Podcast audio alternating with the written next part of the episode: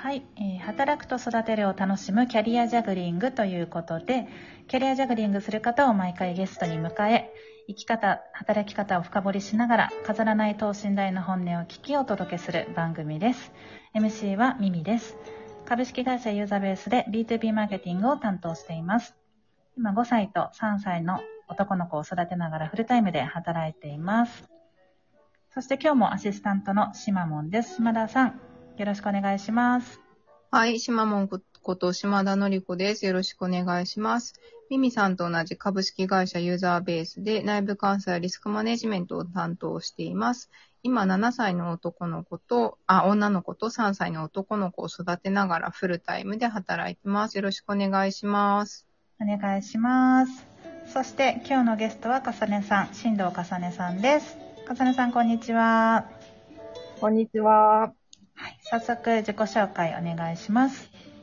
はい。えっと、株式会社ユーザーベースの、えっと、SARS デザインディビジョンで、えっと、スピーダのプロダクトの UI デザインを担当してます。新藤重ねと申します。よろしくお願いします。よろしくお願いします。ます。かさねさん、今お子さんおいくつになったんでしたっけ？えっと、上の子が15歳ですね。女の子と、下の子が4歳の男の子ですね。おー。かさねさんとは、えーもう何年 ?2018 年くらいだっけ？スピーダのデザイン領域でいっぱいお仕事させてもらいましたよね。そうですね。もう、ミミさんにはかなり助けられて。そうですよ。ね当時衝撃だったのが、こうデザイナー領域はこうゼロ経験で挑戦のあのフィールドだったっていうのには本当に驚きました。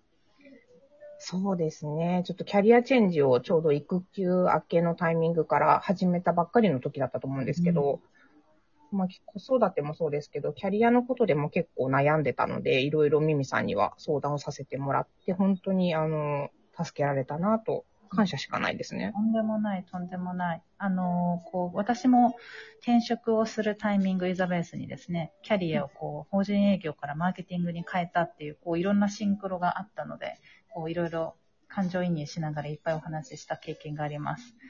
最近も元気そうで、よかった。ありがとうございます。元気でした元気ですね、おかげさまで。なんかそれだけが取り柄みたいな。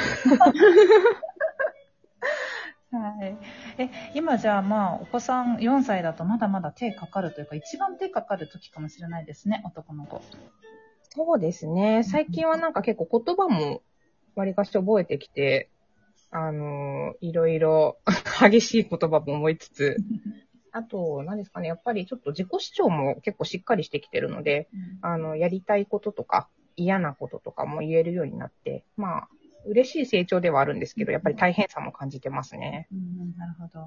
そんなかさねさんの、まあ、最近の、こう、な、なんだろう、悩みというか、関心事、どういったことになるんですか、そうですね。割となんか子供との関係はうまくいってるような気はするんですけど、うんなんか、旦那さんとの時間が取れない問題っていうのが結構今私の中にありありますね。うん。今、どんな、こう、ご家族の生活されてるんですか？お仕事？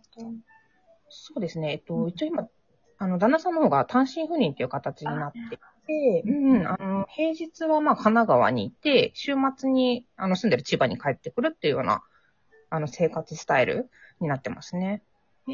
差し支えない範囲で、旦那さん何されてらっしゃるんですか？えっとですね、職業は、なんかワインのインポーターをやらせてもらってるんですけど、えっと、3年前ぐらいにちょっと独立をして、うん今ちょっとムキムキ頑張っているところになりますね。うん。なんで、小さい会社なので、あの、自分で何もかもこうやらなきゃいけないっていう状況で、ちょっと忙しそうな感じですね。あーえじゃあ、二人とも、こう、かさねさんもこうフルタイムだし、なかなか二人の時間が取れてないっていうこと？そうですね。もう平日はもちろん会えないですし、週末も、あの、帰ってきても、まあ、子供との時間すごく大事なのでうん、取ってもらうのが第一位で、うん。まあ、夜はちょっと私がもう疲れてて寝てしまうみたいな感じで、なかなかこう、二人で会話する時間とかが取りづらいっていう現状がありますね。めっちゃわかるなぁうん、めっちゃわかる。めっちゃわかる私もあの自分のディビジョンでこうリーダー合宿した時に外部のあのメンタルモデルセッションの方をあの入ってもらって自分のメンタルモデルセッションのタイミングの時にこう旦那さんとの仕事あのお話の時間が取れない。で話すとしても、まあ、お互い仕事バリバリしてるので、まあ、仕事の話か子供の話、自分の裏っ側にあるこうコンテキストとか思いみたいなのをこう話す時間がほとんどない結構課題に感じてるって話してたんだけどそんなところですか？まさにもう分かりみが深い感じです、わかるよくわかるそうですよね、本当に。わかりみが深い。分かりみが深いですね、本当に。あるな。え、うん。でもちなみに、こう、かさねさんが、じゃあ、こう、お子さんは何らかの形で、こう、親とかに任せて、じゃあ自分たちの後ろ側のコンテキスト、じゃあ話しましょうって言った時に、どういどういうことがこう話せてないんですか、今？そうですね。やっぱり、あのーなんだろうな。結構その実は、なんだろう、こうしてほしいとか、なんか認識の違いとか、そういったところの話もそうですし、うん。あとはまあ楽しい話とか、なんか将来の話とかそういうの含めてもそうなんですけど、本当いろんな話があんまりこう、なんだろうな、時間をとってできてない状態うんになってるようなイメージですね。う。うんん。それって、余計こう時間少ないと、楽しい話しか逆にしんできないっていうか、同じ、限られてる中でお互い楽しく過ごそう精神だと、実は本当は話したいような、ちょっとこう、言えてないことって出ないかったりしますよね。そうですね。やっぱり、なんかせっかくの時間を喧嘩とかしたくないので、どうしてもこうじっくり話したい内容、話さなきゃいけない内容をどんどんこう後回しにしてるような。うんで、まあ、楽しい時間にしようかなっていうのが多分働いてるのかなって気はしますね。へーそれって、かさねさんだけが思ってるんですか？それとも、旦那さんも結構そういう風に寂しさを実際感じてる人なんですか？うん、なんか多分私よりどちらかというと、彼の方が、えあの、家族大好き人間なので、まあもちろん私も家族好きなんですけど、なんか、私は普段あの子供たちと一緒に過ごしているので、なんか一人になる時間ってあまりないんですよね。なので、そういった意味での寂しさっていうのは感じないんですけど、まあ彼はあの平日一人で過ごしているので、やっうんぱりその家族との触れ合いの時間っていうのは、まあ極端に結構少ない状態なので、まあすごい寂しいんだろうなっていう 気はしますね。なるほどね。うん。週末とかもは？ね、なんか、うんこすこ寝かしつけの後とか？あれ、そう、時間がちゃんと取れればいいなって思うんですけど、なんかちょっと私が今朝方生活みたいになっちゃってて、なるほど。9時ぐらいには電池切り始めてこう眠くなってくるっていう。なので、もう寝かしつけ成功して、まあ起きれで、起きてはあの時間が確保できればいいんですけど、あ、ごめん、もうダメだ、みたいな。眠いから寝させてください、みたいないや日も結構続いてますね。ーえちなみに朝何時なんですか起きるの？朝3時、4時前ぐらいに 起きてますね。うんそりゃ9時に眠くなりますよね。それもう朝方っていうよりかはもうミッドナイト的な感覚ですよね。真っ暗じゃない？そうだ、あ最近ちょっとあの夏になってきたので明るいですよ。そう、でもやっぱりちょっと働きながら子育てしながらっていうのを考えると、どうしてもちょっと時間の確保が難しくて、なんか最初は、あの、なんだ、9時から仕事を始めて、えっと、保育園のお迎えで1回切り上げて、で、寝かしつけの後に働くみたいなスタイルでやってたんですけど、もう夜起きれなくてですね、うんなんか寝かしつけてそのまま朝を迎えるっていうのが結構続いてしまって、うんああ、ダメだと思って、まあ逆にもう子供と一緒に寝て、うんなんか朝早く起きるみたいうんな。実はこう時間の使い方がうまくいくみたいなちょっと気づいてからはこのスタイルですね。ねそうなってくると今度は旦那さんとのこう生活スタイルが変わっちゃうってことなんですよね、要はね。うん、本当その通りですよね。これ結構重要案件ですよね。いや、これめちゃめちゃ重要案件ですよ。